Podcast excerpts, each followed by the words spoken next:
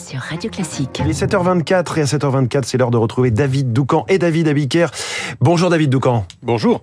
Du Parisien, aujourd'hui en France, rédacteur en chef politique du journal. Vous revenez David sur la polémique qui s'est enflammée hier entre deux responsables de gauche. D'une part, la députée écologiste Sandrine Rousseau, de l'autre, la sénatrice socialiste Laurence Rossignol. Oui, tout commence euh, dimanche lorsqu'une manifestation se tient en soutien aux femmes iraniennes. Sandrine Rousseau y prend la parole très brièvement, puisqu'assez vite, sa voix est couverte par de copieux sifflets. Et franchement, c'est assez logique, puisque la désormais célèbre écoféministe déclarait il y a un an que le voile islamique pouvait potentiellement être un objet d'embellissement. Elle aurait donc pu s'attendre à ne pas être spécialement la bienvenue dans une manifestation contre le régime iranien. Pour se défendre, Rousseau choisit l'attaque. Elle accuse les hommes présents à ce moment-là d'avoir sifflé toutes les femmes qui ont pris la parole, dont euh, l'insoumise Manon Aubry et la sénatrice socialiste Laurence Rossignol. Cette dernière n'a pas du tout apprécié et a lâché, je cite, faire croire que toutes les femmes auraient été sifflées est une manipulation, euh, que Sandrine Rousseau assume ses positions et ne cherche pas à nous embarquer toutes sur son bateau. Alors David, c'est une controverse riche d'enseignements sur la gauche française à vos yeux. Oui, parce que, soyons-en certains, tout cela ne changera rien au sort des femmes qui défient euh, si courageusement le pouvoir à Téhéran. En revanche, cela en dit en effet beaucoup sur ce qui se passe à gauche en France. Malgré la mise en place de la NUP, des lignes de fracture profonde demeurent, par exemple celle très ancienne au sujet du voile islamique. Pour Sandrine Rousseau et son courant de pensée, la liberté des femmes doit l'emporter sur tout. Elle pense pouvoir à la fois défendre celle de porter le voile en France et celle de le brûler en Iran.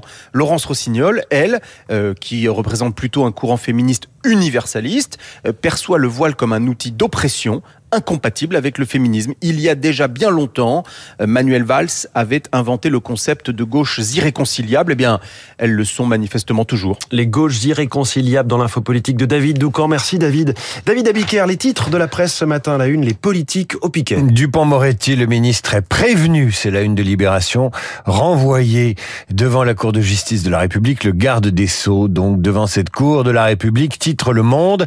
Il fait front, titre Le Figaro, mise en examen le le secrétaire général de l'Élysée, Alexis Collère, pour prise illégale d'intérêt lui aussi. Il reste à son poste, lui aussi, rappelle l'opinion. En difficulté aussi, Listrus, dans un autre genre, fragilisé par sa volte-face fiscale. Titre Les Échos, à Londres, 30 jours et déjà l'impasse, choisit le télégramme pour qualifier la situation de la première ministre britannique. Lui est très populaire, Jean-Marc Jancovici fait la une du Parisien, et il y explique pourquoi il défend le nucléaire et pourquoi il ne veut pas être ministre, lui. Russie, le fardeau de la guerre, c'est la une de la Croix. Enfin, le Figaro propose un grand dossier sur les Français et le travail. Après le travailler plus pour gagner plus, voici venir le temps du travailler moins pour vivre mieux. Merci, excellent travail de David Abiker chaque matin à 8h30, notamment pour sa revue de presse complète. Bonjour Renaud Blanc.